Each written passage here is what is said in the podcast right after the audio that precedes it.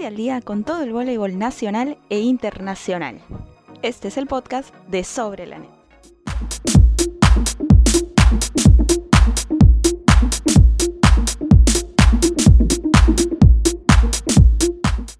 ¿Qué tal? Muy buenas tardes a todo el Perú, a todo Sudamérica, a toda América, a toda Europa, a todos los continentes, a todo el mundo, a todo el universo, a todo el multiverso que se junta semana a semana para hablar de lo mejor del voleibol nacional e internacional. Mi nombre es Raquel Catalina y como siempre, para hablar de todo lo que ha pasado en el voleibol, me acompaña Tony Montenegro. ¿Qué tal, Tony? ¿Cómo estás?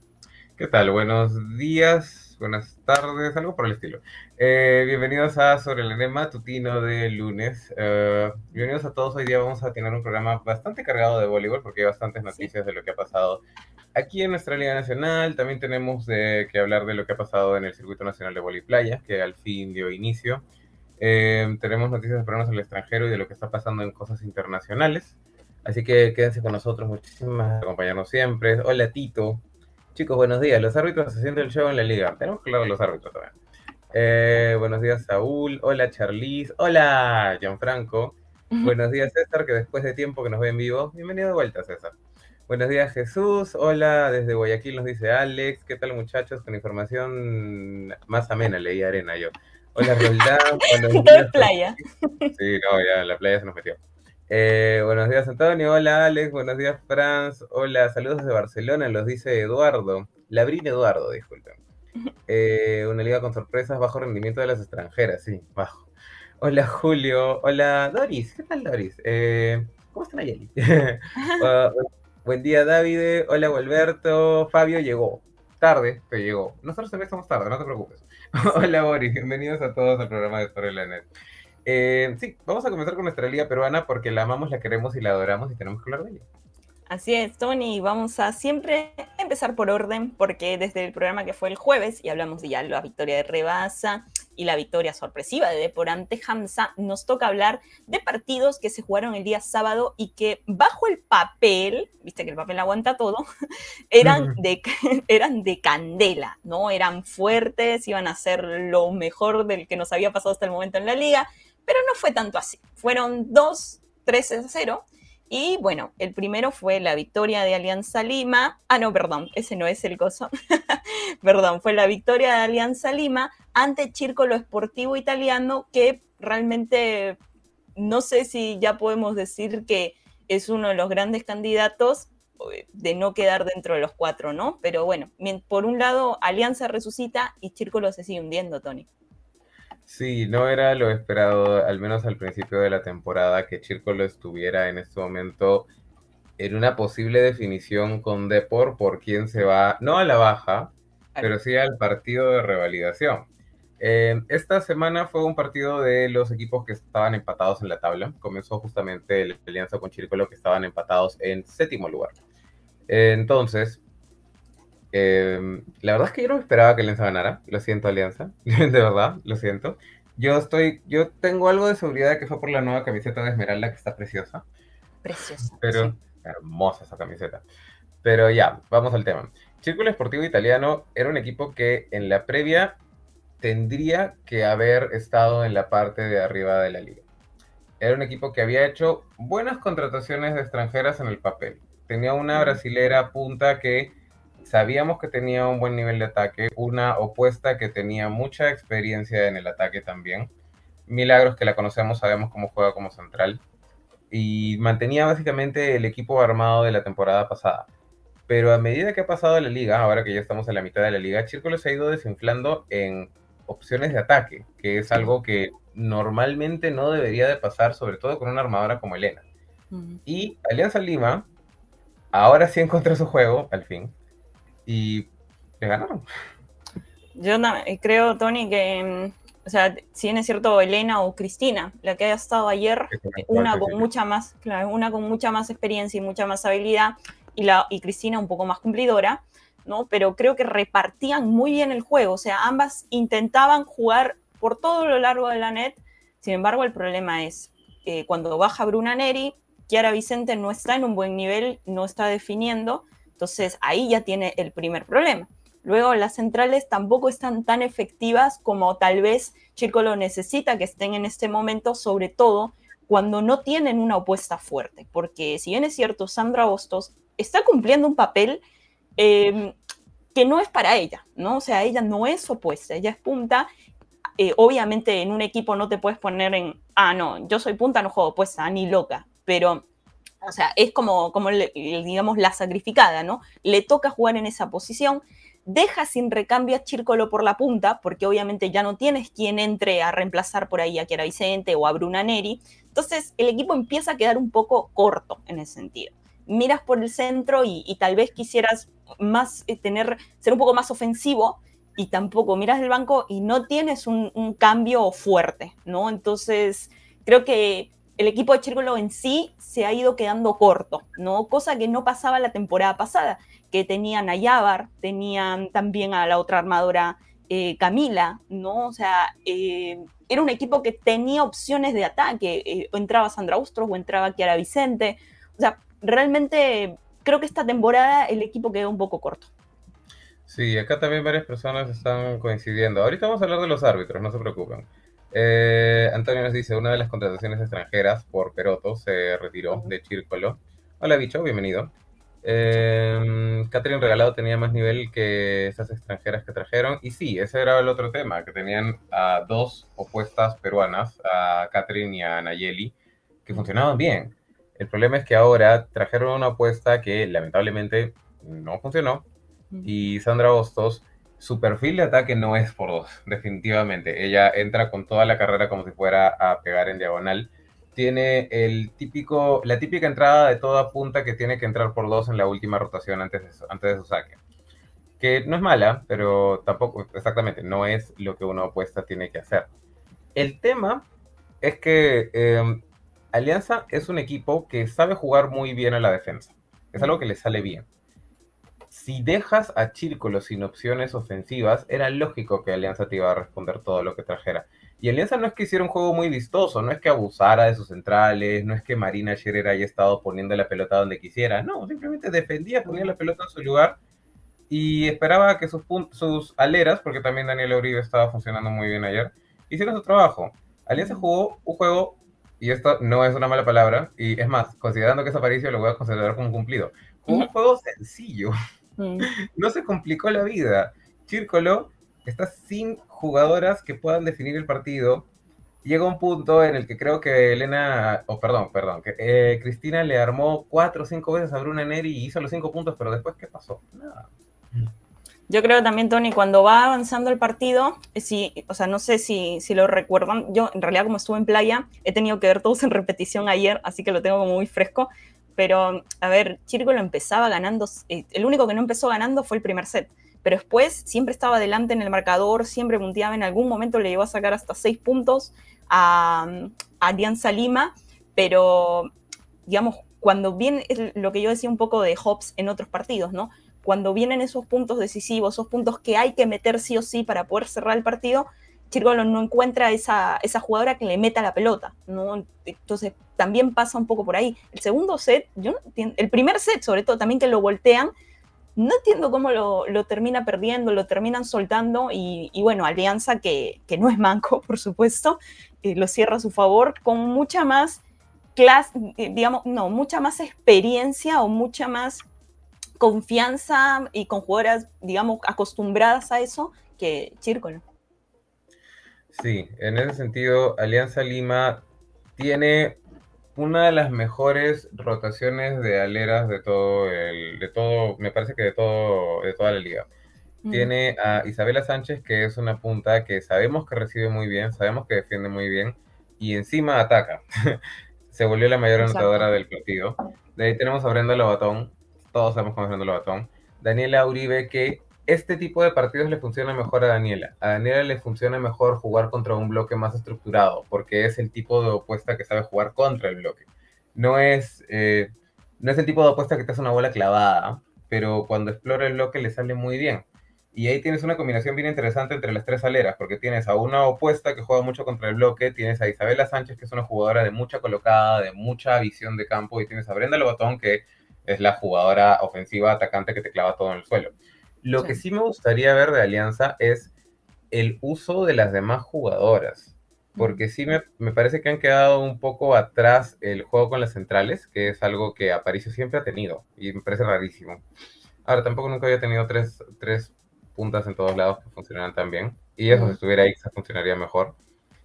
Pero además de eso, pone a Alianza en una situación bastante interesante. Porque Alianza ya jugó con Depor. Perdió un punto con Depor, pero luego Alianza lo recuperó con Hamza. Bueno, ya, ¿qué vamos a hacer? Eh, le saca tres puntos a Círculo, dejándolo ya en la parte de abajo de la tabla de la segunda tabla. Mm. Y a Círculo todavía le falta Depor. O sea, lo pone en un jaque bien feo. Ahora, eh, eh, un Depor que viene creciendo, Tony, también hay que decirlo, ¿no? O sea, ha mejorado partido a partido, pero bueno, lo, digamos, la suerte que digamos que podría tener ahorita Círculo es que le ganó a un San Martín eh, que jugó muy mal el primer partido, ¿no? Que es básicamente para mí también lo mismo que le pasó a Hamza, que le, jugó, le ganó un latino que jugó muy mal el primer partido. Pero sí, o sea, tiene que realmente salir a ganar, a sumar tres puntos, ni siquiera a ganar, sumar tres puntos contra Deportivo para levantar moral, para verse un poco más arriba en la tabla, para empezar a encontrar eh, digamos, más confianza a la hora de jugar, porque me parece que es eso, un equipo que no termina de, amoldarse bien en el ataque, que es su rejugada, es decir, las pelotas que defiende y, no puede convertirlas en punto. De hecho, su efectividad en, el, digamos, en la rejugada es, la verdad, bastante baja. Igual su efectividad después de una recepción negativa, es decir, cuando la pelota no le llega bien a, las armadoras, es muy baja también. O sea, se vuelve como un juego muy predecible y Alianza, que es un equipo muy intuitivo en el bloqueo, la verdad es que le, terminó pasando por encima, ¿no? Sí. Otra cosa que también estaba revisando, muchas gracias a todas las personas que están comentando, muchísimas gracias por llenarnos de comentarios. Tito dice, hasta Camila Uriel estaba mejor que las extranjeras. Camila Uriel hubiese sido una buena opción, ¿no? eh, Kiara Vicente, Hostos y Neri solo, solo lanzan peluches. Miran, el tema no es que solo lanzan peluches, el tema es que son la única opción de ataque y no, está, no está viéndose vistoso. Exacto, o sea, mira, Tony, acá hay un tema importante. O sea, ¿cuántas pelotas le armaron a Bruna Neri en todo el partido? 46 pelotas, de las cuales, eh, metió directamente 15 puntos. Ok, pero ¿cuántas le armaron a las demás? Eh, a Sandra Hostos le armaron 24 pelotas y a Kiara Vicente le armaron 26. O sea, estamos diciendo que realmente Bruna Neri es todo lo que tienen para hacer puntos. O sea, le arman las pelotas como si fuera Gamova, como si fuera Boscovich. ¿no? O sea, hay una diferencia muy grande en eso. Entonces, ¿qué quiere decir? Que era realmente la única que estaba metiendo las pelotas. Claro. Fuera de eso, el partido estuvo bonito porque no hubieron tantos errores, sí hubo un volumen de juego entre los dos equipos. Lo que sucede es que Círculo ha entrado en este vacío y justamente estaba revisando las, eh, las, estadísticas punto a punto de cómo se hacen cada uno de los puntos. Todo bien hasta el punto 16 con Círculo. Exacto. Pero a, pero a partir del punto 16 comienzas a ver Bruna Neri, Bruna Neri, Bruna Neri, Bruna Neri, Milagros. Bruna Neri, Bruna Neri, Milagros. Entonces como que em, te quedaste sin opciones a mitad del set. Eh, no es un tema de la rotación, porque la rotación de todas maneras te va a agarrar así pase lo que pase. No es un tema de la formación, porque es lógico que Bruno iba a ser la atacante ofensiva del equipo. El tema es cómo solucionas en este momento como Chírcolo la falta de ataque, porque tu recepción está bien también. La recepción de todas maneras está llegando. Y ahora sí, esto sí me preocupa por Círculo, porque ah. antes de como que tú veías a un equipo que por lo súper estructurado que era te podía funcionar, pero un equipo tan estructurado como Círculo, sin opciones ofensivas, queda muy relegado. Exacto. Tony, mira, se va 23-20 arriba en el primer set y Alianza lo cierra 25-23. Segundo set, 12-6 arriba en un momento Círculo Esportivo Italiano. 14-9, lo viene manteniendo hasta el punto 15. Se va 15-10 arriba. O sea, prácticamente te falta la mitad de los puntos, nada más. ¿Y qué pasa? Empieza realmente no solo a no poder recibir bien, sino también a no armar un contraataque fuerte, ofensivo. Y ahí es donde realmente Alianza sí le sacó más jerarquía. Tiene Lobatón, que es realmente la que, la que le voltea el set. Empieza a fallar, o sea, realmente pierde la brújula. Entonces, si no puedes, sacas tantos puntos al inicio del set y no puedes mantenerlos hasta el cierre, no le vas a ganar a nadie. Sí, es una pena por Círculo, porque a mí me parecía que iba a ser uno de los protagonistas de la liga en esta temporada. Pero bueno, ahora la verdad es que Círculo... A ver, vamos a calcularlo. Estamos a la mitad de la liga. Círculo está en la fecha 4 todavía, le falta un partido para, para igualar a todos los demás. Pero le quedan 5 por 3, 15 puntos. Eh, Círculo está en la obligación de ganar todo lo que le queda para poder llegar al top a los 4. Sí, tiene que ganarle. O sea, a ver, le falta Regatas, le falta Hamza, le falta Géminis, le falta. San, no, San Martín ya jugó Deportivo y Golazo y Swan. O sea, tiene 6 partidos, 18 puntos en juego. Puede ser todavía, pero está. No hay margen de error. Eh, va a necesitar ganar todo. Exacto, no hay margen de error. ahora el círculo ya no depende de sí mismo solamente, depende de que alguien se baje a alguno de los de arriba, alguien más. Lo, lo bueno es que en esta liga todo el mundo se está ganando, así que puede ser. Pero igual, ahora sí Círculo está en jaque y es una pena porque me parece que comenzaron tan bien. Sí. Es que uno, a ver, a mí me pasa que cuando pierde regatas, Círculo, eh, para mí son equipos llamados a ser protagonistas. Entonces, no es por un tema de hinchaje ni nada, porque, o sea, no puedo ser hincha de regata de círculo, no soy socia de nada ahí, pero, pero, a ver, son llamados a, figurar, a estar ahí, a dar pelea. Entonces, cuando no les está yendo bien, a mí particularmente me molesta, ¿no? O sea, quiero verlos. O sea, como que una temporada al Bakifban, vamos a ponerlo en versión, obviamente, salvando las limitaciones, en versión Perú, ¿no? como que una temporada el Bakisban no de la talla, o que pierda con el, no sé, no sé, con el más bajo, no sé, que pierda con el...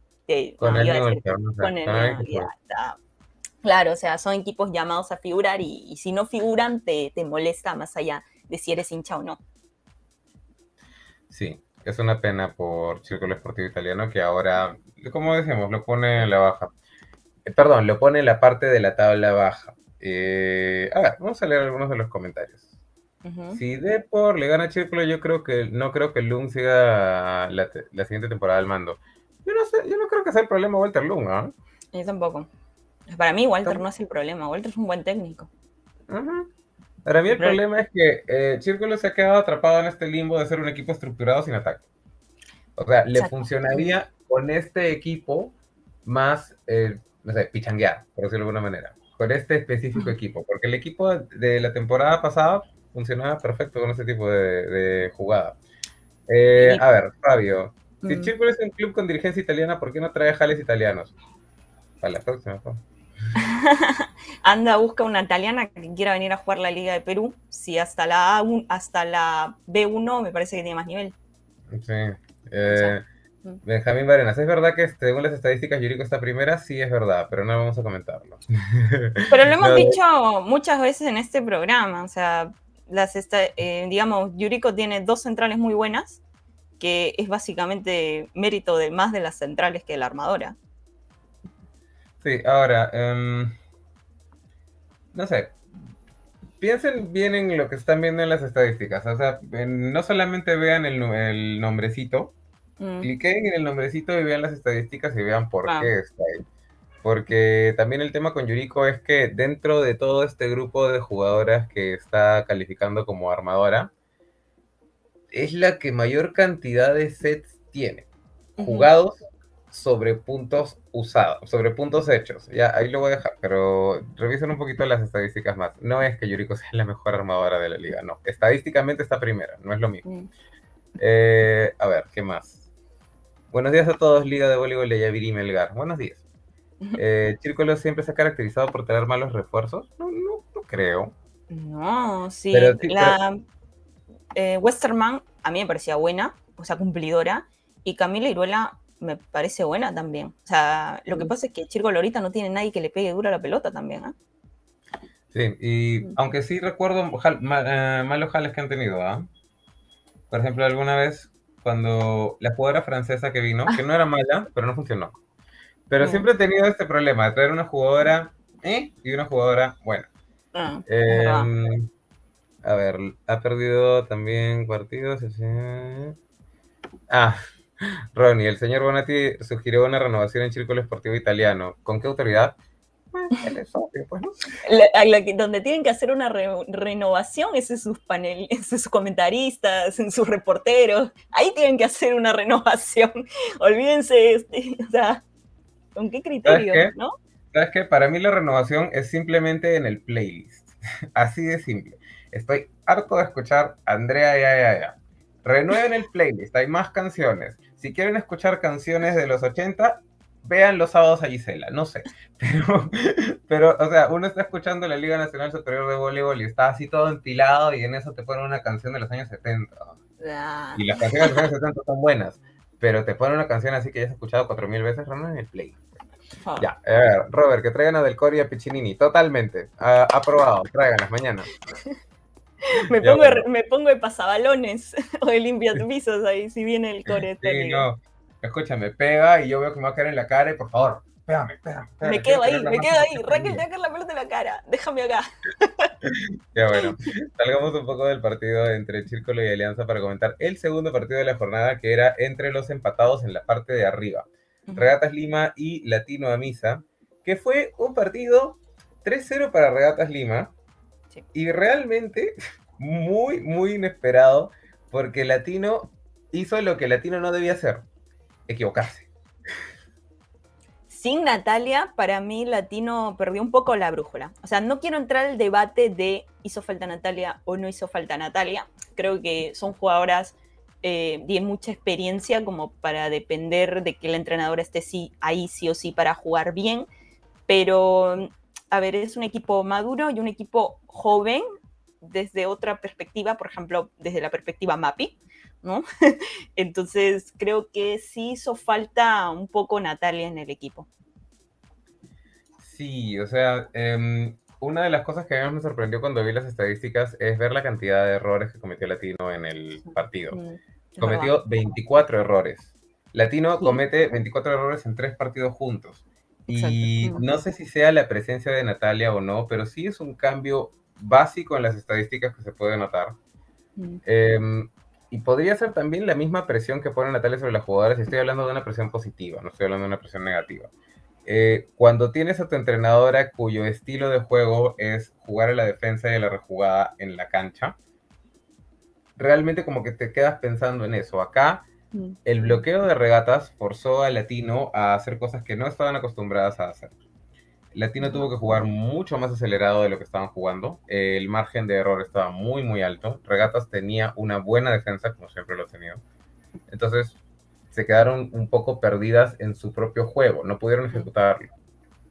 Yo también, Tony, le puso una muralla en la net. ¿no? O sea, no sé si era la net, eh, pusieron una pared ahí, pero realmente ahí Thaisa, Kiara, eh, Flavia, por supuesto, ¿no? O sea, eh, y también Sanders, o sea, no la puedo dejar fuera, pero realmente era bloqueo regatas, bloqueo regatas, bloqueo regatas, o sea, era realmente muy, eh, muy bien estudiado, digamos, el equipo de, de Misa en ese sentido, y también creo que le costó mucho a, a Latino salir de ese, de ese juego donde realmente estás atascado, ¿no? O sea, donde todo lo que, lo que armas te encuentras con unas manos, te hacen punto, te rozan la pelota y luego te viene un bombazo, ¿no? Entonces e, es, realmente duro salir de eso. Y creo que en sí el equipo de, Latino no estuvo fino, ¿no? Estuvo muy, muy errático, como tú bien lo has mencionado, ¿no?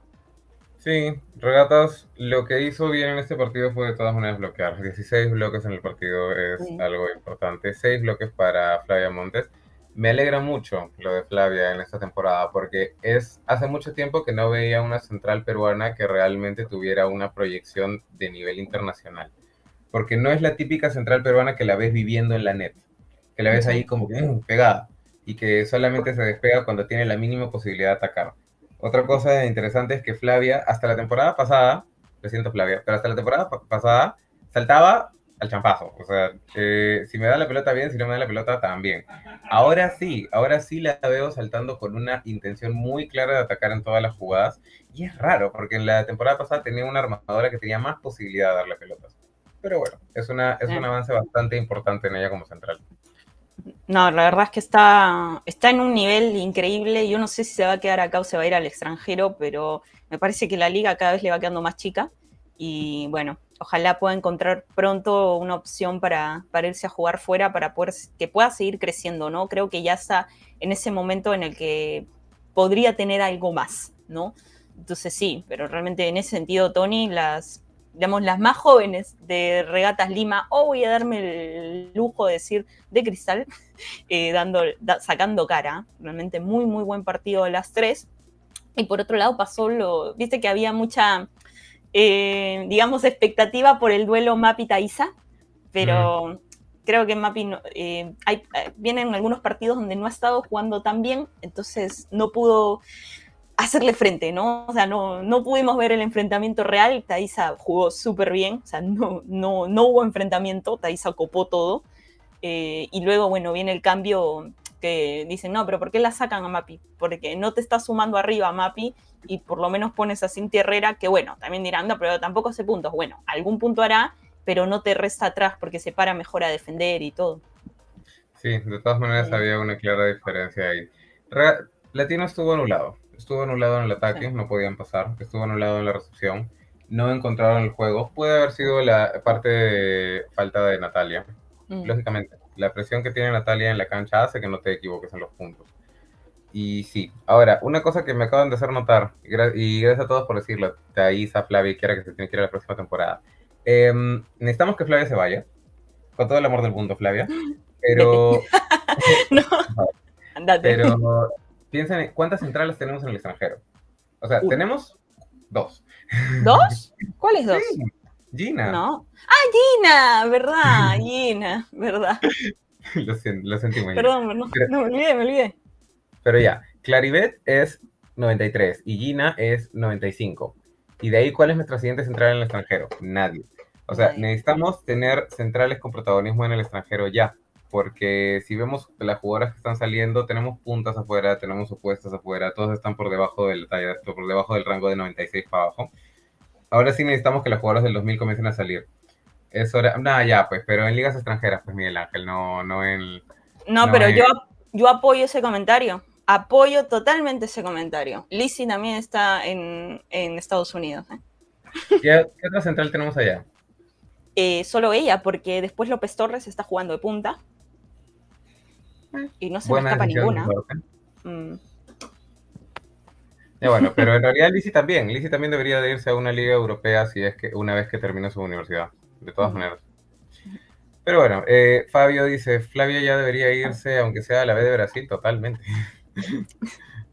Sabes que eh, acá como comentario un poco así, eh, ahora vamos a hablar del de playa más adelante, pero digamos, el domingo, que también hubo volei playa, estábamos ahí conversando y todos estaban hablando del último punto del latino visa con regata, o sea, porque no, no hay una forma de, o sea, de entenderlo, o sea, no, no hay una forma sana de poder entenderlo, ¿no? O sea, Dios, qué frustración. Bueno, ella, ella dijo que quería cerrar partidos. O sea, él lo cerró para el otro equipo, pero... Bueno, bueno. Ya, escúchame, Miguel Ángel, Miguel Ángel me está ganando. Camila Pérez también está en, Estados Unidos, ya.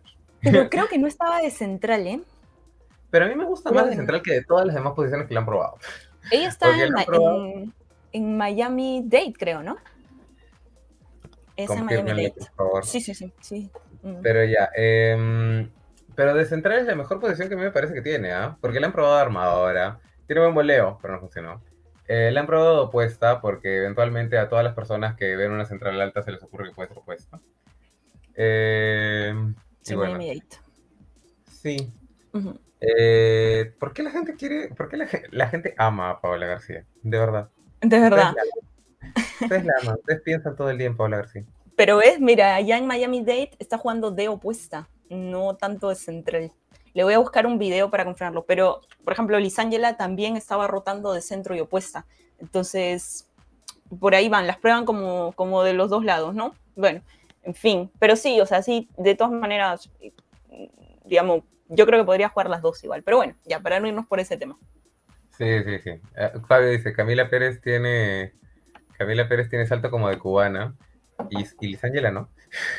¿Y Lisángela no? No? ¿No han visto saldar a Lisángela estos últimos meses? ¿No han visto dónde nació? Está súper fuerte, Alicia. El otro día le subió, no sé si la siguen, pero subió un video en su red. Le dije, ¿qué? Ese eres tú, ¿eh? eh, David Ramírez, Luciana del Valle. Luciana del Valle está jugando de apuesta. Mm. Eh, ya, ya dejó de jugar de central hace mucho tiempo. Eh, Tamara también está en Estados Unidos, sí, pero Tamara está jugando de punta. Quique Solano, Tita, la Liga Boliviana de Surinam o de Arabia Saudita. Que se vaya. Si quiere, si quiere irse a otra liga, que vaya. Sería otra, pero nada más representando al extranjero. pero no la manden a Arabia Saudita, por favor. Tampoco es un, país que respeta un poco más los derechos de las mujeres. Exacto. Bueno, Tony, victoria eh, felizmente para los hinchas de regatas, para el Club de Regatas Lima. Así que bueno, nos queda hablar un poco del, de Hamza que, como tú siempre dices, Tony, Hamza tiene que comenzar todos sus partidos en el quinto set, si no, no vale. Yo no entiendo por qué la gente, yo no entiendo por qué la gente no lo hace. O sea, eh, no recuerdo una temporada en la que Hamza no haya sido el equipo que jugaba mayor cantidad de quinto sets. Y hubo una temporada en la que todos jugaban cinco sets. Pero ya. Eh, Hamza y Géminis estaban empatados en el tercer lugar, lo que significaba que este partido era por quién empataba a regatas. Y realmente el tema con Hamza acá ya es patológico. O sea, no, sé qué les pasa. Em, tengo varias ideas en realidad. Número uno, si ya Chirco lo devolvió a una extranjera, Kamsa debería considerarlo. Porque... no, qué maldad. Es que, aquí hay un tema. Han traído a una punta que no recibe. Mm. Uli no recibe. Todas las pelotas que le mandan son pelotas vendidas o pelotas que no le llegan a la mano de la armadora. Y no me parece que tenga el volumen de ataque como para hacer una punta que no reciba.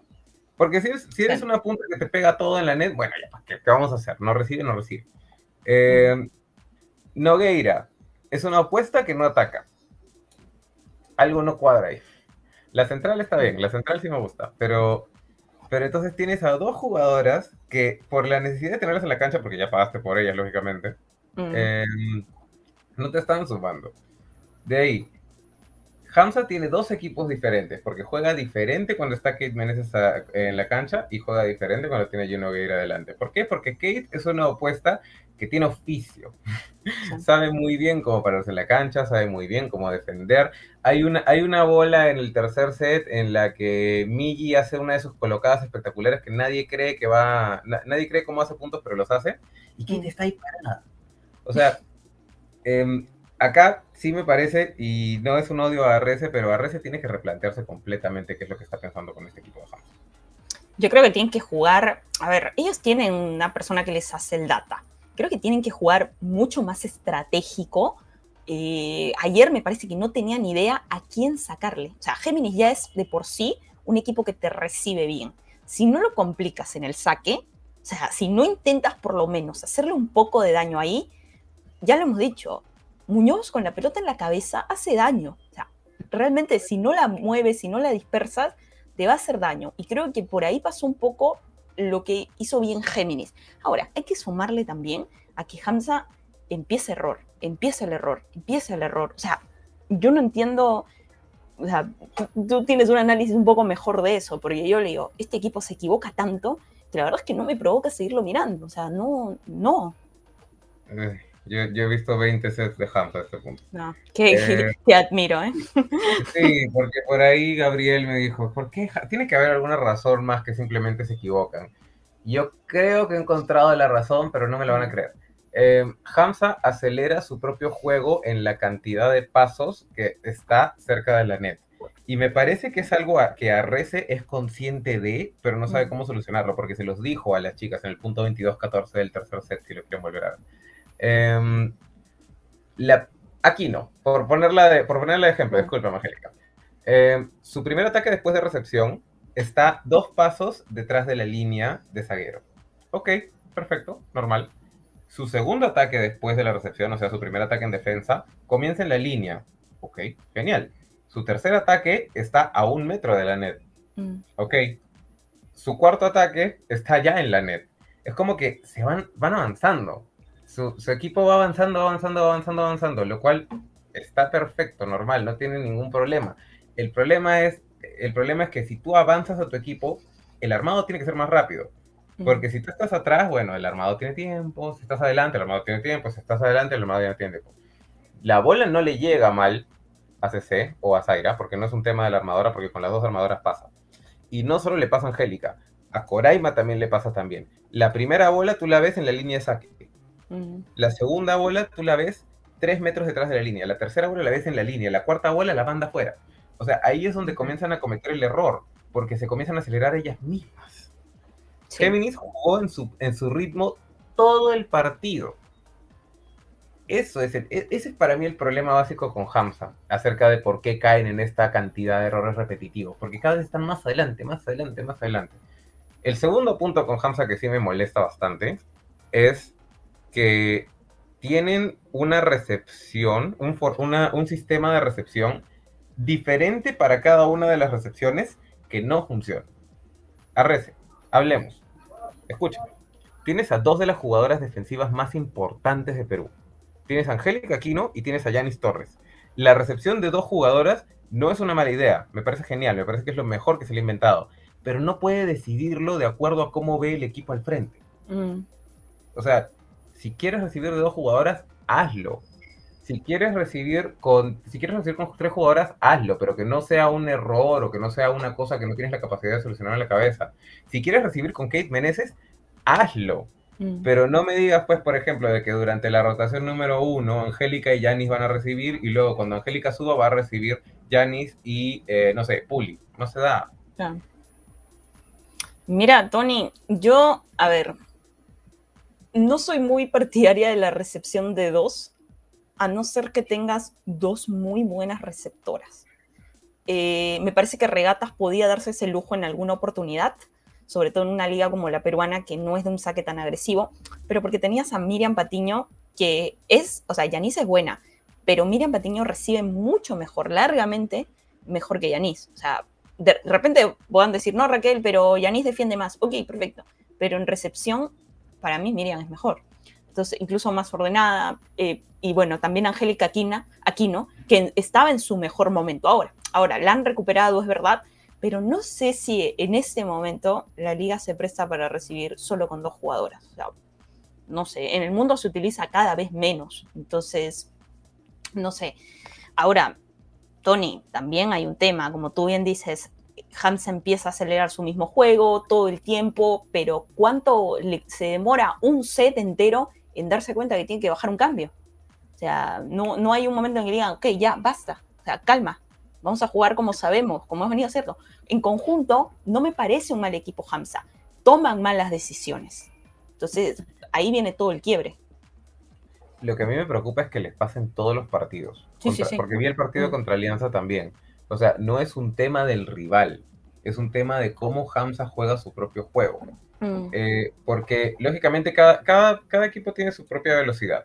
Rebasa era un equipo que la temporada pasada era rápido, ahora es un equipo que está jugando un poco más lento. Ok, lo sabemos. Alianza es un equipo que juega rápido. Latino es un equipo que juega rápido. Hamza es un equipo que juega de acuerdo al ritmo ni siquiera del rival, del punto. Si en el punto están desesperadas, juegan rápido. Si en el punto están tranquilas, juegan lento. Entonces, lógicamente, no hay nada que la recepción o que la armadora vayan a poder hacer. Hay, es necesario replantear el equipo, pero así. Tienes todo lo necesario. Tienes dos centrales peruanas bastante interesantes. Porque Yomara Rivera estaba haciendo bastante, bastante adelante cuando Andrea Urrutia no estaba funcionando. Tienes a dos puntas peruanas bastante buenas, sobre todo en esta Liga Nacional, que sabemos que Angélica Aquino y Coraima Gómez, ambas han sido alguna vez premiadas como mayor anotadora de la liga. Em, para mí es necesario ya entender de que Kate Meneses tiene que ser la opuesta de ese equipo. Porque Juno Gueira no puede ser que se estrelle cuatro veces contra el bloque de Grecia. Seguido. Y yo te digo, Grecia es, una de las puntas que mejor fundamento de bloqueo tiene. Lo siempre lo ha sido. Pero no puedes estrellarte cuatro veces como opuesta contra la misma punta. Pues. Sobre todo si mides casi dos metros, no fastidies, ¿no? O sea, sí, o sea y Grecia es chaturro, ya Grecia medir 1,76 Pero qué buen fundamento de bloqueo tiene. Ahora, para irnos a Géminis. Géminis es un equipo divertido, me gusta, me cae bien. A mí también, o sea, a mí Géminis me gusta cómo juega. Eh, es verdad, hay equipos con los que le va a costar más que otros, pero creo que valoro mucho de que no pierde la esencia de ser Géminis al rival, con cualquiera que sea el rival que tenga enfrente. O sea, no puede ser, le pones a regatas y Géminis te juega, te mete miedo, te asusta. Ya, ok, no le ganó a regatas, perfecto. Pero cómo le luchó, cómo lo puso en apuros, o sea, realmente te, fastidia. Es, una, una de esas piedritas que te hincan en el zapato, no te dejan hasta que te sacas y, te lo, y la botas. Ya, algo así. Mira este Hamza, o sea, toda la inversión que tiene ese equipo, ¿no? O sea, porque yo siempre, unos piensan que menosprecio a los equipos, digamos, con, digamos, con menos presupuesto, pero no. O sea, uno ve la planilla de Hamza y la inversión es para campeonar, o no, o por lo menos para estar en la final. Después bajas y miras la planilla de Géminis y ves un equipo que está invirtiendo para quedar entre los ocho. Después, si se le da estar entre los cuatro, genial, negocio redondo.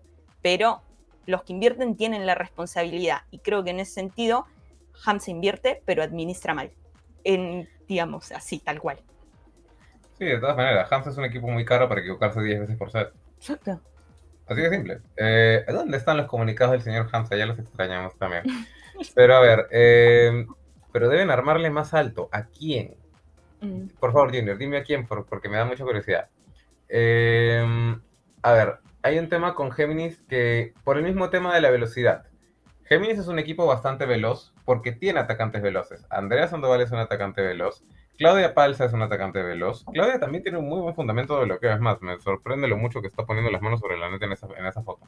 Que ya están cayendo ya. A mí me sorprende su eh, pelo. ¿Sabes qué? Le había en Instagram cuando se lo estaban haciendo. ¿Qué proceso? O sea, qué mala influencia es Rodríguez en ese equipo, ¿eh? Qué mal. Ay, Ahora, ¿por qué Janeiris no está jugando? Está recuperándose todavía. Pero hay algo que sí me encantó de Janeiris. En todos los tiempos técnicos estaba hablando con las chicas que estaban en la defensa y le dice, está atacando acá, está atacando acá, está atacando acá. Ese es el tipo de jugadoras en la banca que se necesita. La jugadora que está mirando el partido desde afuera y que cuando llega con sus compañeras le dice, oye, estás dejando este espacio, estás dejando este otro, estás dejando este otro. En otros tiempempos técnicos, yo a veces veo a las jugadoras que llegan de la banca y como que, ay, el partido. ¿Cómo está el partido? Ah, ya. No, y a ver, eh, es muy curioso porque yo en la banca, a ver, por ejemplo, el cambio de, que es normal, ese cambio de sacas a una para que entre otra a sacar, y fallan un saque, pero que se va tres metros más, o sea, tres metros fuera, ¿no? O sea, ¿a qué entró? O sea, porque hay otras que sacan y la pelota se va por un pelito. Entonces, esa entró con la convicción de sacar ahí porque sabía que iba a caer la pelota sí o sí. Ya, después, si se te va un poquito, bueno, pasa durante el partido. Pero estas que entran a sacar y te la dejan en la net, o sea, entran a sacar cualquiera, otras que entran a reemplazar y no saben pero ni a dónde pegar, o sea, al final peor el remedio que la enfermedad, pero eh, en este caso, en, sobre, en Hamza, mira, incluso Tony, entra Key Meneses y entra sabiendo a dónde tiene que pegar, la misma Coraima, o sea, entra sabiendo qué tiene que hacer, entonces son jugadoras que desde la banca han estado mirando el partido, no es que han estado ahí riéndose y haciendo chacota, vamos a decirlo, ¿no? Sí, de todas maneras es importante. A ver, voy a leer unos comentarios. Alejandro Arrieta, hace tiempo que no te veíamos, Alejandro, ¿cómo estás? Hola, Alejandro. Eh, sigue siendo una armadora muy competente y precisa. Es alucinante lo precisa que puede ser mi Te juro que con la pelota, con la pelota en la cabeza, Tony. Con la pelota en la cabeza. Le puede armar la misma bola a Grecia desde cualquier lado de la cancha si la pelota está arriba. Cuando la pelota está abajo su problema. Por eso es que Géminis tiene que trabajar mucho el fundamento de recepción. Porque tienen a una armadora, y esto no lo estoy diciendo malo contra mí, tienen a una armadora que cuando tiene la pelota en la cabeza funciona muchísimo mejor. A ver, eh, Junior José, a Junior Gueira, ya, el tema justamente es el tema de la cantidad de pasos si yo, por ejemplo, como armador, veo que mi opuesta está 10 pasos atrás de la net, le armo alto. Pero si mi opuesta está 3 pasos atrás de la net, no puedo armarle alto. Mm. O sea, simplemente no puedo. La, la, altura de la pelota también es proporcional a la distancia que está la jugadora de la net. Si tu jugador está en la net, no le puedes armar una pelota alta. Es pedirle que le llegue un cuádruple bloque. Pero bueno. claro, o sea, pero bueno, es la, la única jugadora a la que se le permitía, Mm. bueno, era a Mimi Sosa, pero porque Mimi Sosa era bien espectacular para hacer eso. Ah, Ah, y a. Rosa Valiente, ya. Pero ya, a ver, eh, Renzo, oye, en verdad, yo también te quería preguntar, ¿has visto lo del entrenador del equipo de Lipets?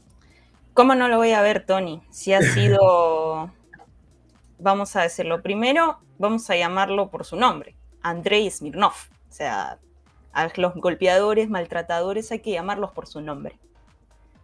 Es inaceptable que en pleno siglo XXI sea considerado, digamos, para este señor, porque si lo hizo frente a cámaras y frente a todo, para él es normal hacerlo, ¿no? O sea, que sea para él normal que tenga esa mentalidad tan retrógrada de maltratar a una jugadora de esa manera en vista y paciencia de todos. Y aún más indignante, ¿no? Que esto haya sido un escándalo porque alguien lo grabó y no porque sus compañeras salieron a defenderla. O sea, ¿en dónde estamos? O sea, ¿dónde están esas compañeras? Yo veo que a una amiga mía la están maltratando y así me arriesga que me caiga un puñete y yo voy y la defiendo. O sea, de eso se trata, ¿no? Mira, yo no había visto el video, recién me lo pasó César, gracias César. Eh, el mismo tiempo técnico en general me pareció ilógico. O sea, porque si tú, si tú ves que están golpeando a tu compañera, como dicen, porque fue un golpe, fue una agresión, le jalaron el pelo, eh, como compañeras, te juntas todas y sacas al entrenador o a la peruana, dejas de jugar a la peruana. Eh, no juegas más hasta que lo saquen al entrenador. Y ahí sí mm, necesito revisar también las reglas de la liga. O sea, pudieron haberlo sacado roja y amarilla, pudieron haberlo expulsado del torneo.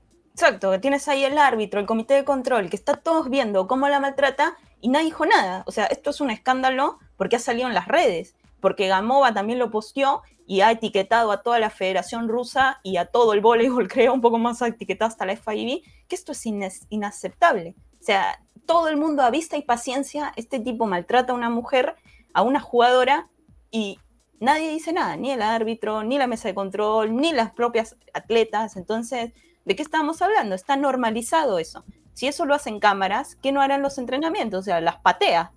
O sea, increíble, inaceptable. Ojalá que este tipo sea sancionado cruelmente, no ni siquiera duramente, cruelmente y no vuelva a dirigir nunca más a nadie, a nadie. Ahí sí la... Para todos los que quieren ver el video, eh, el Instagram de Gamova, vean sus historias. Sí, ajá, entran ahí ya, y ya- es inaceptable. Y acá Tato también está diciendo, agresión física es descalificación del torneo. Totalmente, pero aquí también ya, yo sí lo llevaría hasta la Comisión de Atletas de la Federación Internacional de Voleibol, que por algo existe, eh, para velar el bienestar del atleta. Que la FIB ponga una sanción ejemplar para que ningún entrenador se le vuelva a ocurrir de loco por hacer esto. Pero bueno, bueno, vamos a ver, esperemos que realmente, espero en los siguientes días estar anunciando que fue sancionado, realmente. Sí. Tato, de paso que te tenemos por acá, ¿cuándo vuelve Yaneiris a la cancha? Siempre aprovechando, Tony, siempre aprovechándote de la amistad, ¿no? bueno, no, aprovechar la amistad, tú sabes todas las cosas que podemos decir acá, pero ya. Vamos al último partido de la jornada de la Liga Nacional, en el que rebasa a Costa y San Martín, que eran los empatados de la mitad de tabla, de quinto, estaban empatados en el quinto lugar, se enfrentaron con victoria para Rebasa a Costa por 3 a 1, en un partido que demuestra que Rebasa le gusta hacer historias de que todo está mal en la liga. Bájenle las historias, Rebasa, por favor. es mucho ya. Pero ya. No eh, veo las historias. Ay, son muchos. Pero ya, em, volvamos al tema. Rebasa es, iba a decir el Bessier. Rebasa está recuperando todo lo que no encontró al principio de la temporada. Les, le hizo bien hacer el cambio de formación de equipo eh, en el tercer partido. Carlos Tato Rivero dice que ya debe estar lista para la próxima semana. Bien. Buenísimo. Eh, les hizo bien el, la- el cambio de la formación del equipo, o sea, querer pretender que tenían una recepción excelente y querer jugar con todos los equipos, con todos los jugadores en su lugar, no iba a pasar.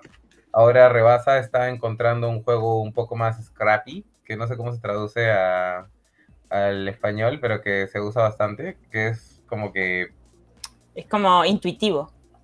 algo así, o sea, Mm. eh, y le funciona mejor. felizmente, Lucía tiene muy buena conexión con Mari Carmen y me encanta, me encanta la central brasileña de Rebasa. Me parece que es una de las mejores contrataciones que.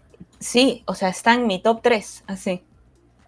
Sí, o sea, es una jugadora muy atenta en el bloqueo. Incluso cuando yo, incluso cuando veo que no va a llegar, tapa. O sea, tiene el fundamento mm. de bloqueo lo suficientemente bueno para taparla en el momento en el que tiene que llegar. La coja está funcionando muy bien con la jugadora brasilera y Rebasa es un equipo que está jugando sin recepción. Así, totalmente, sin recepción. Les está yendo muy bien con esta formación nueva. No, es realmente, a ver, me gustó mucho Rebasa pese a ese set que deja escapar con, San Martín, pero creo que aún tiene cositas por afinar, ¿no? Es un equipo que juega siempre entre el límite de lo correcto y eh, el límite del error, ¿no? O sea, pasó en el segundo set, perdieron mucha precisión y San Martín empezó a sumar en, parte gracias a los errores de rebasa. No le, no le resto mérito a San Martín, ¿eh? que tiene jugadoras que realmente están dando la hora y definen y juegan y te hacen daño, pero Rebasa pierde mucha de esa precisión en el segundo set. Y ya cuando te empiezas a fallar dos bolas, tres bolas seguidas, es muy difícil eh, volver a reencontrarte con el juego que habías estado mostrando porque empieza a aparecer ese fantasma de, pucha, no la quiero fallar, mejor la voy acomodando. Pero creo que en, ese sentido le costó un poco más a Rebasa, pero después en los siguientes sets me gustó mucho el, el partido en general, fue un buen juego. Viene, como siempre, los errores arbitrales, ¿no? Hay una jugada polémica, ¿no? En ese set de si fue falta o no de Mari Carmen en ese 24-23, me parece que iba en el primer set. Yo personalmente no veo falta de Mari Carmen. He, revisado una o dos veces la jugada, no veo falta de Mari Carmen, me parece que ganó bien el punto, pero bueno, igual en general ha sido un fin de semana con un arbitraje muy polémico, ¿no? Ha sido una liga con un arbitraje muy polémico, pero... Pero ya, a ver, el tema con Rebasa también, además del orden de... Tienen orden en la defensa, en la recepción no tanto. Kenia Mendoza ya se dio cuenta de que ella es el punto al que le van a sacar, así que está asumiendo muy bien. Bueno, está asumiendo en esa posición, va a mejorar. Em, para, o sea, yo entiendo ya, nos quejamos de las historias de Rebasa, que están atacando la liga y bla, bla, bla. Pero es que en realidad los árbitros se han equivocado bastante con los partidos de Rebasa. O sea, mm no, no recuerdo, este es el quinto partido de rebasa y en los cinco han habido errores arbitrales que, que cambian la ruta del juego totalmente. Contra Hamza nunca le cobraron una mano en la varilla a Juno Gueira, por ejemplo. Sí, que fue clarísima. Ya, más allá de si la tocó Yu o no, como árbitro, si yo veo que se mueve la varilla, tengo que parar el juego. Mm. Porque falta. Para algunos de los dos equipos fue, pero es falta.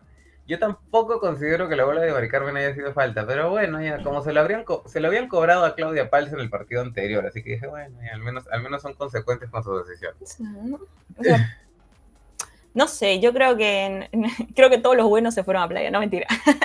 Eh, sí, no, fue la verdad es que ahora que estuve viendo de nuevo los partidos, bueno, por primera vez los partidos, sí, en el partido entre Alianza y Chírcolo también hubo bastantes jugadas polémicas me parece que al final ya no eran ni siquiera tan polémicas, pero ya Alianza se había puesto en la posición de reclamarlo todo, ¿entiendes? O sea, de toda jugada que consideraban que el árbitro no tenía razón, lo reclamaban, lo reclamaban, y eso es producto también de la falta de jerarquía que puede tener el árbitro, ¿no? O sea, hay otros como Walter Vera que no, o sea, no le reclamas, pero, eh, árbitro, pero me toca, no, te vas, ¿no? La China Rosa también, la China Rocío Huarcaya, perdón, o sea, no le reclamas nada, ¿no? Entonces, ahí también tiene que ver mucho la, jerarquía de los árbitros y, qué tan atinadas son sus decisiones, ¿no? O sea, hay varios, ¿eh? pero he dado un ejemplo solo de dos. Pero muy aparte de eso, eh, una cosa que sí me gustó del partido es que ambos equipos estaban divirtiendo. O sea, no... Sí, o sea, estaba como que llega un partido en el que creo que Sao Mei le tira una bola a Shani que jamás va a llegar. Y Shani no llega y es como que yo, yo digo la perdió y se levanta y está riendo. Entonces llega por el otro lado también. Lucía y Mari Carmen como que se miraron las dos, la pelota quedó en el aire. Ah, ya pasó. Em, ha sido un partido divertido, ha sido un partido bonito. Em, voy a decir lo hipócrita que he sido, tengo que admitirlo hace cinco semanas yo decía, no, ¿por qué traen jugadoras de China? Bueno, de China, Taipei, de Taiwán, ¿ya? ¿Por qué traen jugadoras de tan lejos, asiáticas? Si una brasilera puede hacer lo mismo. Pero me arrepiento completamente. Saumei y Mei y Ji Chen son lo mejor que le ha pasado a esta liga. Traigan a más jugadoras asiáticas, por favor. Necesitamos más jugadores así, porque Mei es una central que le pega todo lo que ve en el aire, salta por todos lados con convicción de pegar y le pega duro para variar. Y Ji Chen es una armadora sin miedo. Y lo que me gusta de, de Ji Chen es que no sé si se han dado cuenta, todas las armadoras peruanas, disculpen, armadoras peruanas, pero todas las armadoras peruanas cuando ven que la pelota va llegando difícil en la defensa, entran en modo armado, que es normal pues. Chen ve que la pelota le va a llegar mal a su jugadora y entra en modo defensa. Es como que ella va a defender la segunda pelota de su propia compañera. Eso, es, eso es magia, eh, iba a decir coreana, porque sí, así se juega coreana. Pero eso es magia de allá de China, Taipei. Me encanta. Tony, ¿te gustó Sao de opuesta? No. No, a mí me gustó, me gustó. ¿ah? A mí me gustó más, a mí me gusta más de central, pero sí estoy de acuerdo que en posición 2 hace muchos puntos. Habría mm. que encontrar ahí una forma de usarla.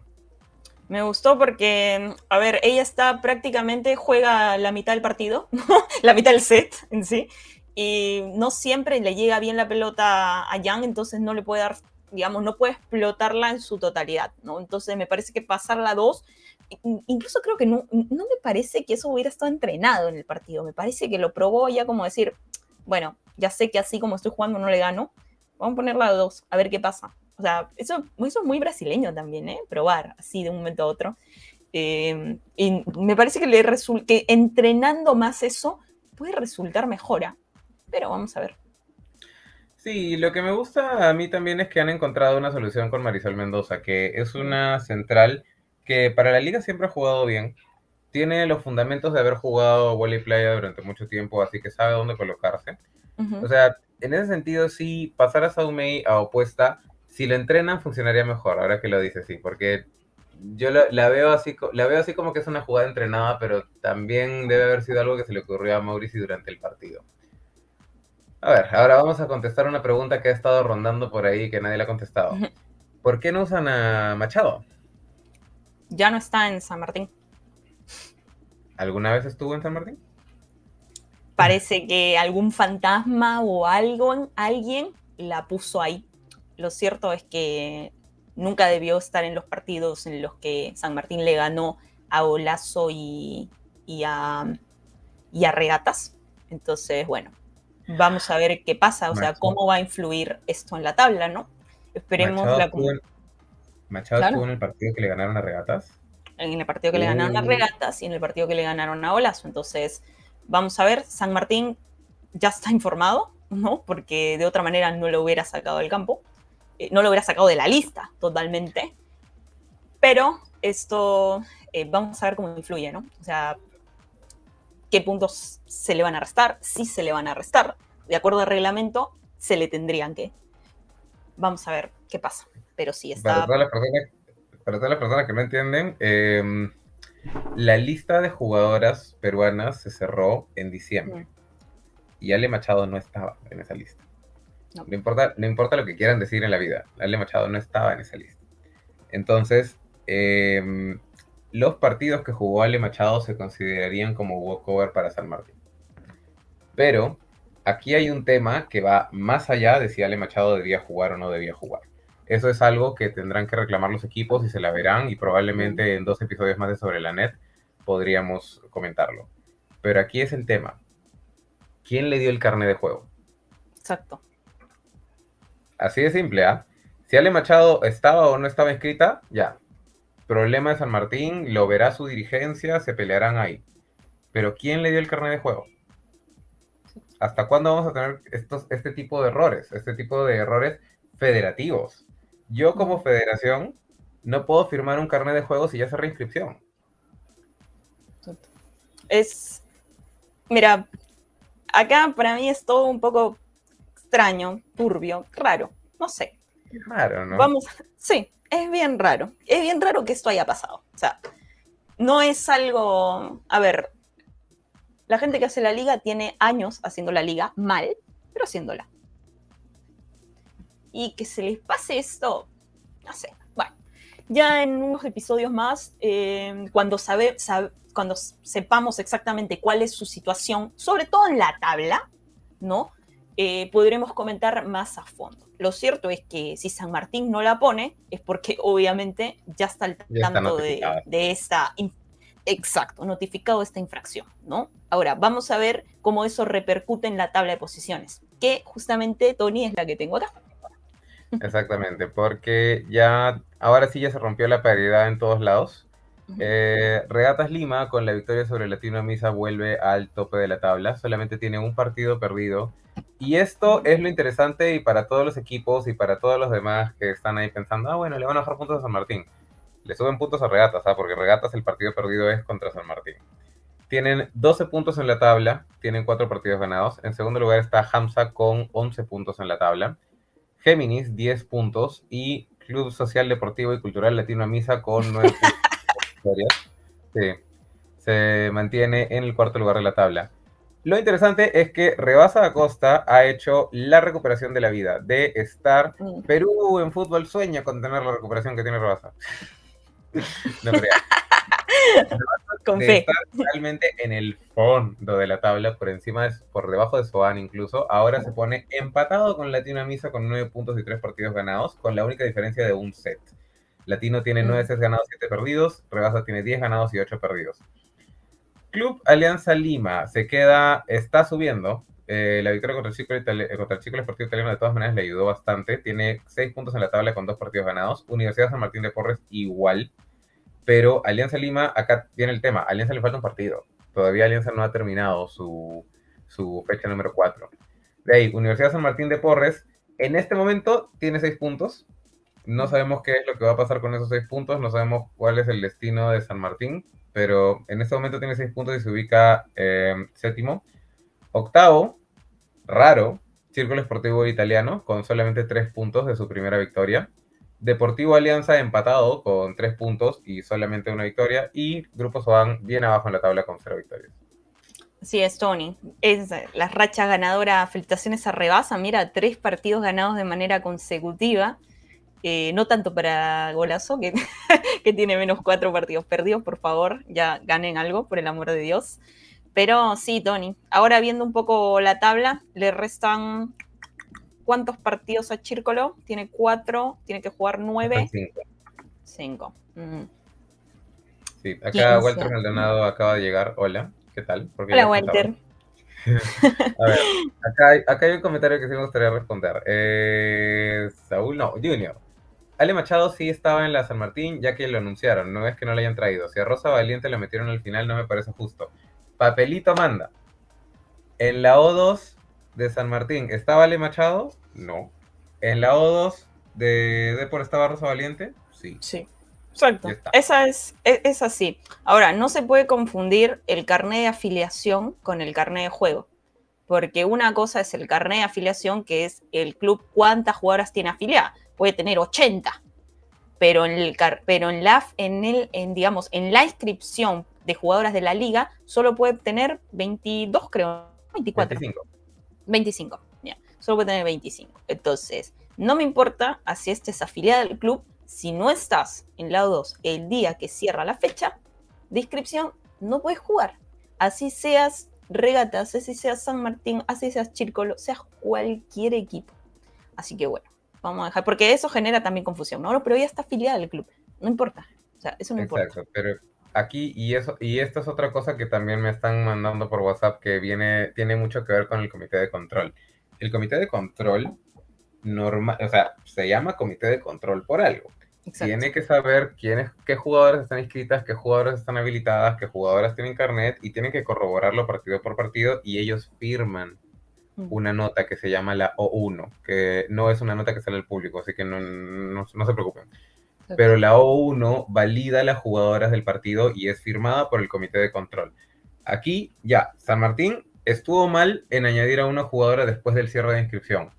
Ok, no es el primer equipo al que le pasa. Lamentablemente, no, no debería pasar, pero no es el primer equipo al que le pasa. Pero, ¿dónde está el comité de control de la Federación Peruana de Voleibol para darse cuenta de que esto está pasando? Exacto, ¿no? Sí. totalmente. O sea, totalmente y, y acá, discúlpame, Hamza, de verdad discúlpame, no quiero meterme contigo. Pero acá estamos dejando de lado otro error gravísimo que, se, que ocurrió durante la presentación de O2, que es que Hamza Ah. presentó a una jugadora que estaba con transfer internacional en otro país. Exacto. O sea, Eso también es grave. ya, eso es grave. Ya, si fuera un equipo, bueno, si fueran dos equipos, ya, pero son varios equipos durante varias temporadas de la liga. Deberíamos de dejar de mirar los errores de los equipos y comenzar a mirar los errores del Comité de Control de la Federación Peruana de Voleibol. Exacto. Porque supuestamente en, la en el comité de control es donde están los expertos, ¿no? O sea, donde ahí no se te pasa nada. O sea, los clubes cambian dirigente todos los años. Entonces, bueno, algunos, ¿no? Cambian dirigente todos los años. Entonces, todos los años es, a- es aprender a leer y escribir. Entonces, ahí es normal que se cometan errores. Y esto pasa. Pero supuestamente, cuando llegas a un comité de control, que son los expertos, ahí te tendrían que decir, esta no, esta no puedes. Si pones esta, sácala porque te quito, te juegas con ella, te quito puntos. O sea, son esos pequeños detalles, ¿entiendes? El, el problema es que, no sé, no sé. eh, Mira, esto llegó tan lejos que por este error Rebasa se bajó hasta la primera, hasta su división de, hasta su liga. Tal Fue por cual. esto. Porque No Rebasa estaba. Rebasa estaba jugando el partido para ascender. Y se lo bajaron porque hubo una inscripción mala. Pero la inscripción mala de, qué- de quién es culpa, ¿del de Rebasa o del comité de control? Bueno, ya. Ahora, eh, Fabio, lo mejor sería cancelar la liga intermedia de este año. Ojalá yo no te escuche. Realmente que Mm. sí. Roy, pero si fuera Depor, seguro que sí juega. Pero ya, a ver. Por ser diablo. Un tema, hay cosas que el que conoce el reglamento sabe qué cosas lo favorecen y qué cosas no. El que no sabe el reglamento hace la FK. Sí. Sí, de verdad que sí. Porque yo te diré, Depor, y nosotros acá vamos a hablar más de Depor. Mar, No, mal de no, Depor. No vas- Pero Depor en la vida solo ha roto una regla. En la temporada 2017-2018, si quieren verificarla. Pero de ahí, todo lo demás lo he hecho bajo las normas y reglamentos de la Federación Peruana de Voleibol. Que sea un equipo que sepa cómo torcer cada palabra a su favor, bueno, Sí, que se va. Es el abogado. Tiene, buenas, tiene buen abogado. es verdad. San Martín, cuando tenía una buena abogada arriba, también hacía lo que se le daba la gana y nadie le podía decir nada. Exacto, justo ese fue tema de conversación, después te lo cuento Tony, pero fue como tema de conversación el otro día. Eh, pero bueno, vamos a ver qué pasa con, con la tabla al final. Esta es por el momento la que tenemos, la officially. Eh, así que nada, Tony, eh, cerramos un poco la liga. Eh, mañana hay partidos también, ¿no? ¿Qué partidos hay mañana? Mañana hay partidos, pero no los tenía abiertos, así que voy a abrirlos con la magia del internet. Oh, Yo tampoco los tengo abiertos, pero son dos, les voy adelantando. son dos. Son dos partidos de martes, martes, martes, ya, ya está. Vale. Eh, a ver, interesantísimo. Mañana comienza a las 3 de la tarde con el partido que podría definir quién se queda abajo de la tabla. Círculo Esportivo Italiano contra Deportivo Alianza. Un clásico de la Liga de Pueblo Libre, si lo quieres Mm. poner así. Eh, y después el segundo partido es Alianza Lima contra Grupo Soan. Ah, me Que voy, no no me quedo de Grupo. Soan, pero son tres puntos para Alianza. Qué maldad. Tony. Sí, pero pobrecito Grupo Soan, no es su culpa tampoco. Eh, de ahí el jueves tenemos un partidazo en el papel. Mm, Eh, Regatas Lima contra Hamza a las 3 de la tarde y después Rebasa Acosta contra Latino. En realidad dos partidos bastante interesantes, ¿sabes? Porque el Buenos. Rebasa Acosta contra Latino también es un partido en el que se juega mucho. Ambos Mm. están empatadísimos. Tienen nueve puntos, tienen tres, cuatro, vic- no, tienen nueve puntos, tienen tres victorias. Solamente que Latino tiene un set perdido menos. mm. Partidazo, Tony. ¿Sabes qué otro partidazo hay hoy día en la noche? ¿Cuál? Canadá, Estados Unidos por el hockey femenino. Ah, Por los, las Olimpiadas de invierno, los Juegos Olímpicos de invierno, Tony. Oye, el otro día eh, me quedé pegado viendo la competencia de. ¿Cómo se llama ese deporte en el que ¿El tiras curling? la pelota? En el que tiras y alguien tiene que barrer hasta que la pelota Ah, llegue. el curling. No sé Amo el si curling, o curling, pero bueno, Ah, es, amo ese deporte. lo es muy estratégico, ¿eh? Es muy El es- estratégico. El estrés, las dramas, las, las tomas cerradas de la gente muriendo.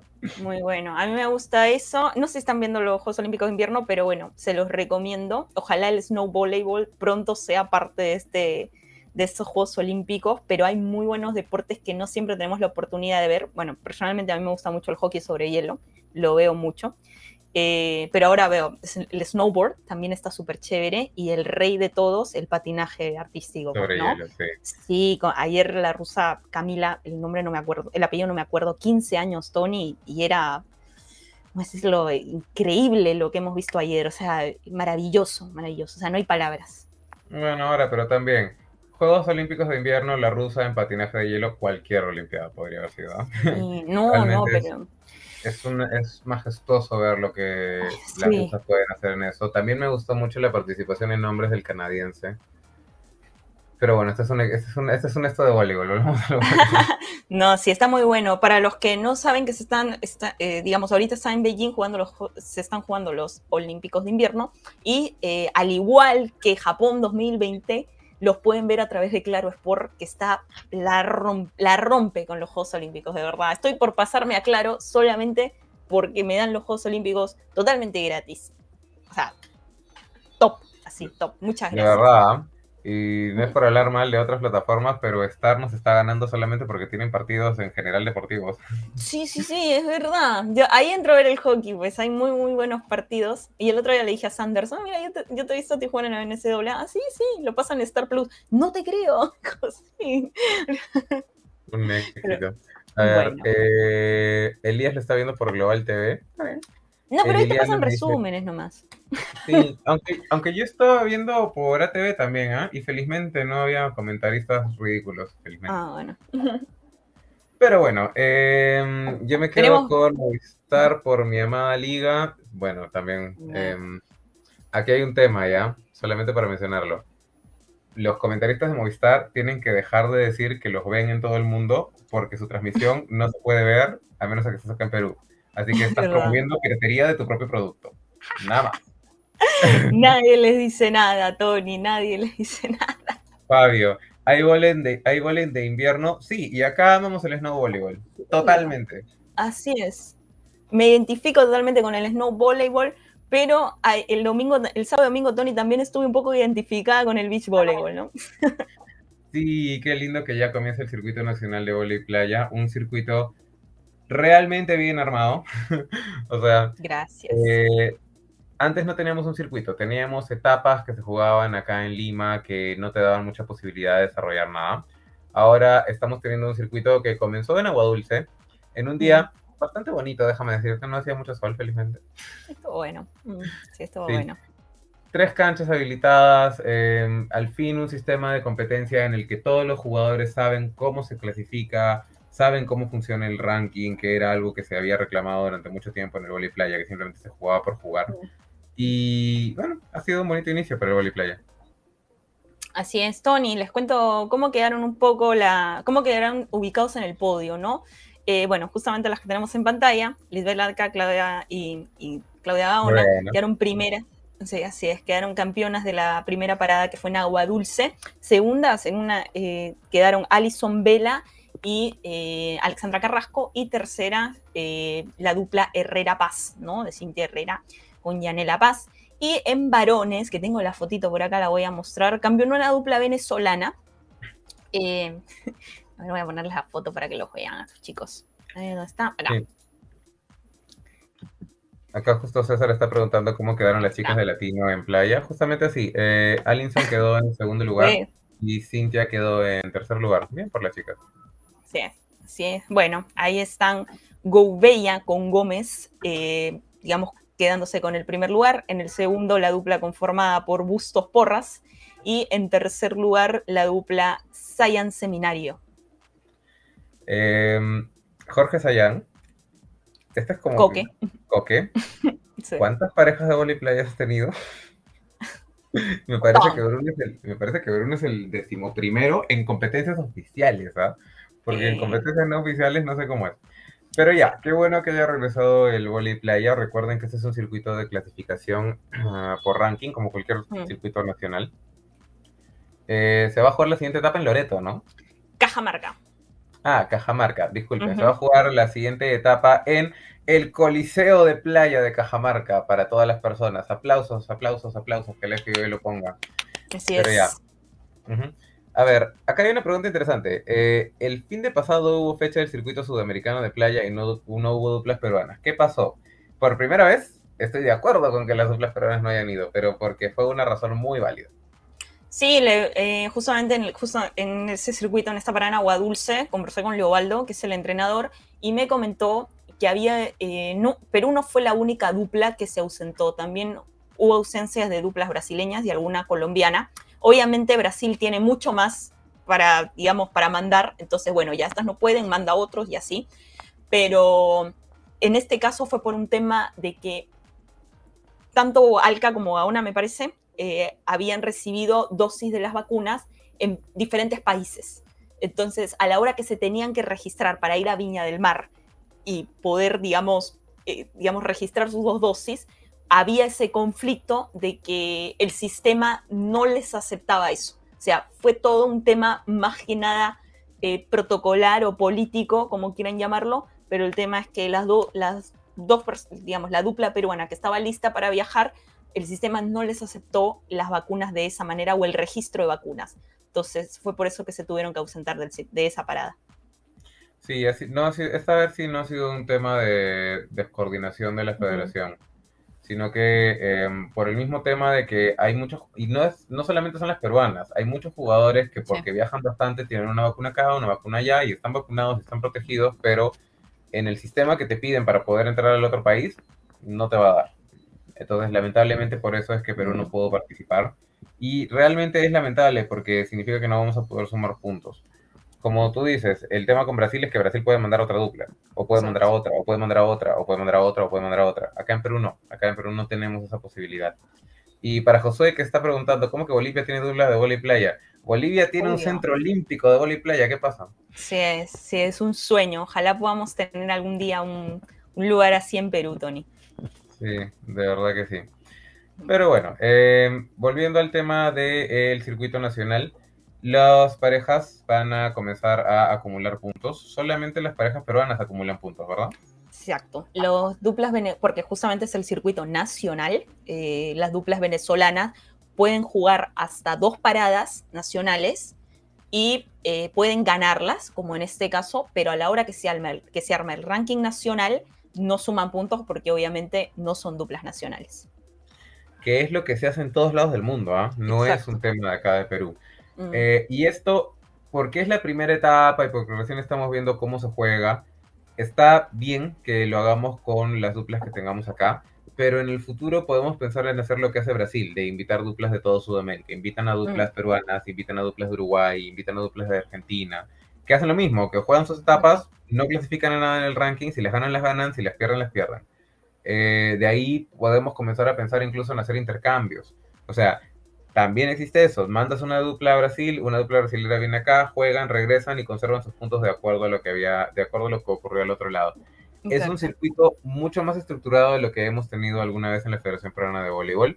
Quizá todavía está en etapa de inicio, sí, es cierto, pero al, es un inicio de un circuito estructurado. Creo que eso es algo que todos deberíamos de apreciar. Sí es. Y además, Tony, ¿qué vemos ahí? ¿Qué tienen los chicos en las manos? Exacto. Ojalá, ojalá pronto Gatorade pueda volver a la completamente al voleibol peruano, ¿no? no sabes lo mucho que me alegro ver a Gatorade ahí. O sea, porque no tienes idea, no tienes idea. Para todas las personas que, seguían la liga entre el 2010 y el 2016 y siempre veían a los chicos Gatorade ahí con la hidratación, qué lindo es verlos ahí. Te dan agua, te dan Gatorade, te dan amor, te dan hielo. Hielo, sobre todo. Bueno, bueno, por favor, Tony, por favor. No, pero ya, es, interesante tener un auspiciador para el Boli Playa otra vez, porque hace mucho tiempo que no lo habíamos tenido.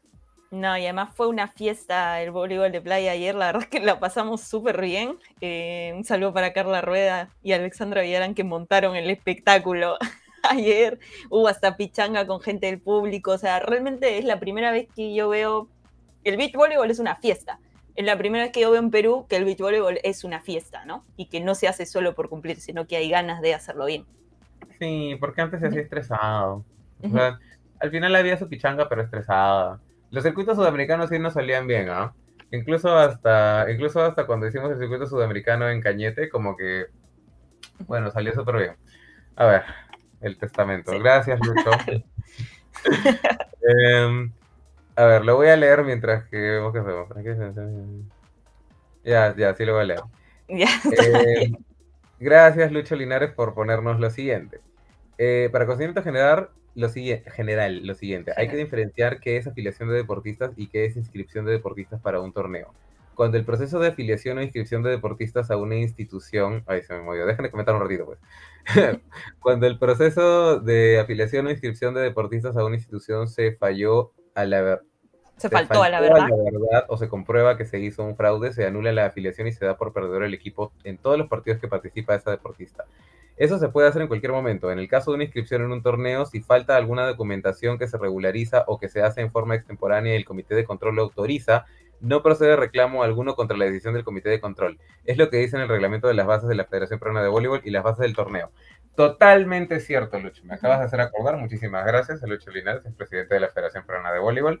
En las bases de la Federación Peruana de Voleibol, me parece que es el punto 12.3, lo voy a buscar, dice que las decisiones del comité de control son finales sobre todas las cosas que ocurren en la, que ocurren en la Liga Nacional. Así que si el comité de control aprueba a una jugadora extemporáneamente con una razón válida, nadie puede reclamar. Pero sigue siendo un problema. Ahora, el problema es si hay un doble discurso con respecto a eso. O sea, porque, a ver, si se dice, eh, no, eh, a Machado la escribieron después. Ok, ¿por qué aceptaron una inscripción después? Por tal motivo. Ok, ¿el comité de control lo autorizó? Sí. Pero si se cierran en que siempre estuvo inscrita y de ahí se prueba que no fue así, entonces hay un problema. ¿Sí o no? Ese para mí es el problema. Exacto. Que hay, que una mentira problema. ahí. Porque Exacto. si, porque si el comité de control me dice a mí por resolución, bueno, es una jugadora que ya estaba inscrita en el club que se le puede añadir a la O2 por tal base, ok. Pero que juegue y digan, pero ya estaba inscrita, no está inscrita. Exacto. Ese es el gran, ese es el problema. Entonces, va, va un poco por ahí la cosa. Pero bueno, que asuma responsabilidad quien la tenga que asumir. No, ¿No? pero sí, es, pero es interesante lo que dice, porque es Claro, cierto, hay una parte que dice que el comité de control tiene decisión final sobre todas las decisiones de la Liga Nacional e- y es inapela- inapelable, Ahora, si me preguntas, un poco autoritario eso, ¿ah? Porque entonces que el comité, el comité de control puede decidir, a ver, entonces no es justo para todos los clubes, pues, ¿no? Es que ahí también hay un Claro. subcomité de apelaciones al que puedes elevar. Hay un subcomité de apelaciones al que puedes elevar las cosas, pero ese subcomité de apelaciones va a tener que pasar por el comité de control. El Claro. problema no está ahí. El problema está en que si no hacen nada en contra de lo que pasó con San Martín, ¿qué va a impedir mañana a. ¿cómo se llama? Rebasa, ya, disculpe, Rebasa. ¿Qué va a impedir mañana que Rebasa anote, no sé, a alguna jugadora peruana que esté por el. A Liz Ángela.